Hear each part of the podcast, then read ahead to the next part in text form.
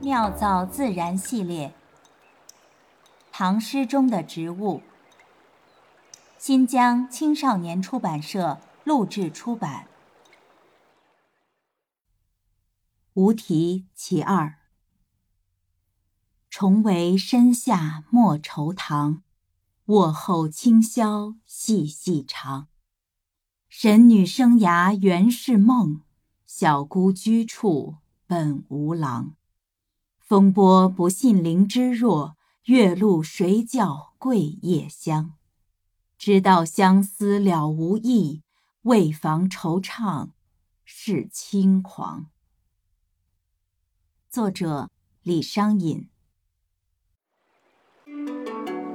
万曲一收。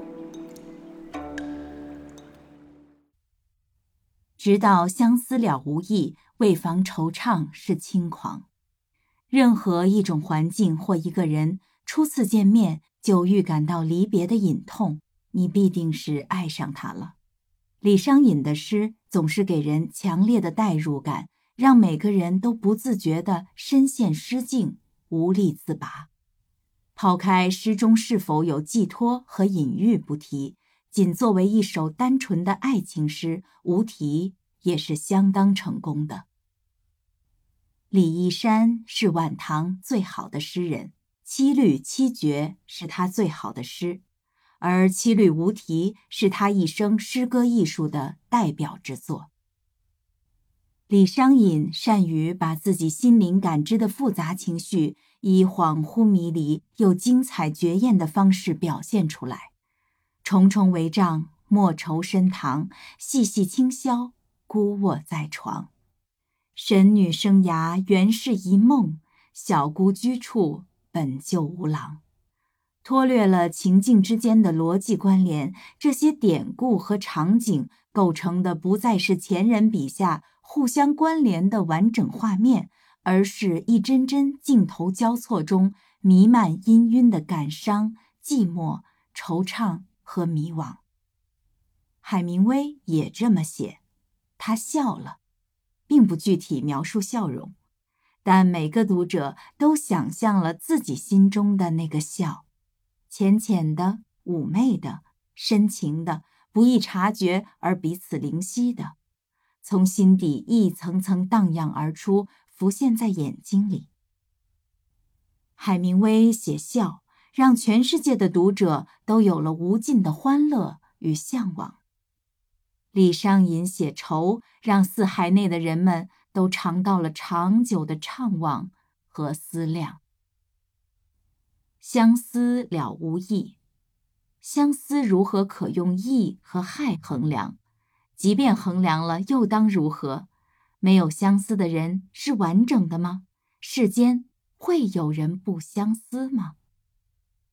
记得说，我的爱跃入前推后涌、前后相似的浪涛中，让我的灵魂抵港，终于得到安歇。然后站在旋转灯塔旁边的坚固堤坝上，再回首眺望大海。不知生于19世纪的法国作家纪德是否读过李商隐，但伟大的灵魂总是相通的。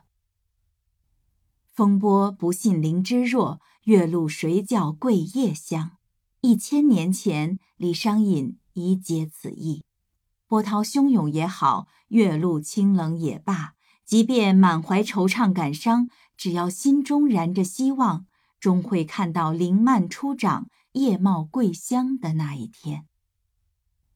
世间所有的幸福都经得起回味。李商隐的无题之外，是物物于心的情感态度，是晚唐诗歌的唯美风流，是穿越时光的悠悠回味。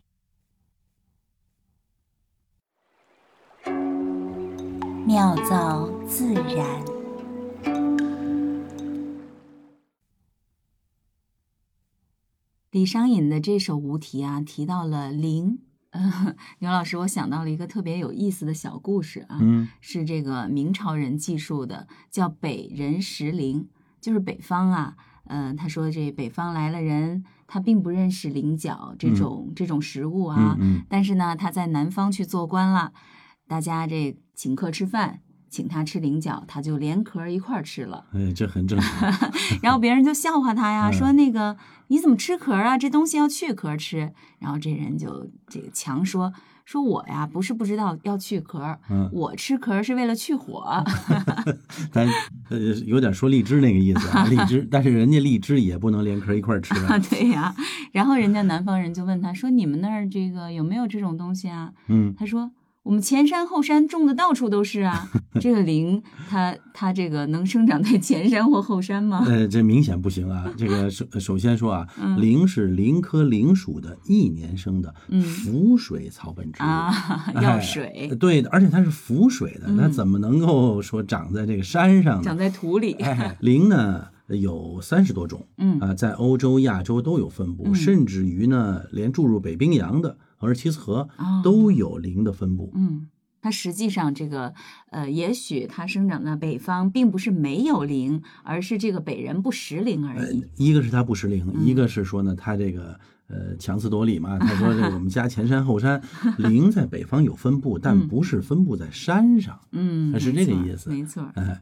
这里边呢，刚才说到他吃菱角嘛，嗯嗯哎，这菱角呢，我们介绍一下。嗯，呃你看这个诗啊，叫“风波不信菱之弱对”，啊，呃，李商隐其实写的还真是很准啊。嗯灵芝呢，因为嗯它是浮水植物嘛，嗯所以它当然很柔软啦，它就纤弱啦。啊，可是菱可不纤弱啊！啊，对，这哎两个差别很大啊，差别灵芝很和大菱角哎，你看那么柔软的菱长出来的菱角，啊，非常尖利。呃，菱而且角呢带带尖儿带 尖儿，有两角的、三角的、嗯四角的，还有五角的，啊，就这没有角的。么啊哦，呃，准确的来说呢，呃，两角为菱，嗯就是像牛角一样的啊。嗯嗯嗯三角和四角呢叫荠，三角四角不常见啊，哎，不常见。嗯呃，草字头一个一枝只啊一嗯呃一只两只的只，呃，这个菱角呢，它角里边有刺儿，对吧？那个本身就尖嘛，嗯嗯尖而脆，嗯，所以呢，呃，叫棱角分明，啊锋芒毕露，嗯说的都是菱。你看这边是菱之弱哎啊、对那边是棱角 分明，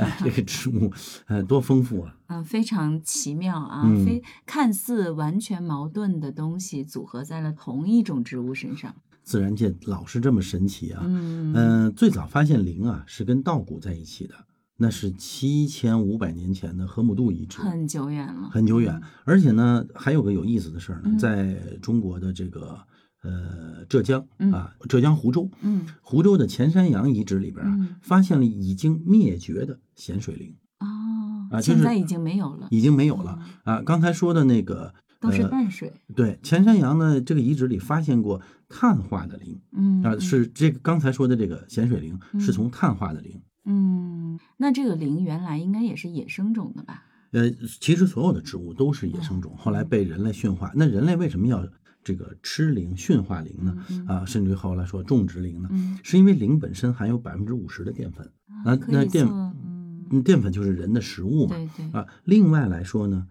灵对生长环境的要求不高嗯啊，无论是死水活水，只要阳光充足，它就能生长，嗯，而且呢，它还长得特别迅速。所以刚才那人说山前 山后，如果如不说山的话，嗯灵还真是这么长，而且灵呢是一根母体呢可以嗯长出上百棵蔓苗，哇那，它蔓延速度特别快，甚至于有些地方把这个灵啊都当成了水生的入侵植物，啊，它一去，这个别人没有办法生长。对它长得特别快。嗯嗯呃，刚才说自古以来就是人类的食物啊，嗯在公元前一世纪的《汉书》里边嗯就有记载了人工种植灵哦啊，后来到了这个呃西汉的贾思勰这个《齐民要术》里边嗯又明确的记录了叫种蓟法。刚才我们说了，三角四角的灵嗯叫嗯嗯蓟嘛，对对，哎，还像那个特别写了叫种蓟法，嗯叫秋上紫黑熟时收取，嗯，哎，散着池中自生矣。自生哎，也对你往池这个水里一扔，它自己就长了。啊，哎，灵呢，从刚才说从新疆的额尔齐斯河嗯一直到云南的泸沽湖，嗯，都有分布。嗯万曲一收，妙造自然。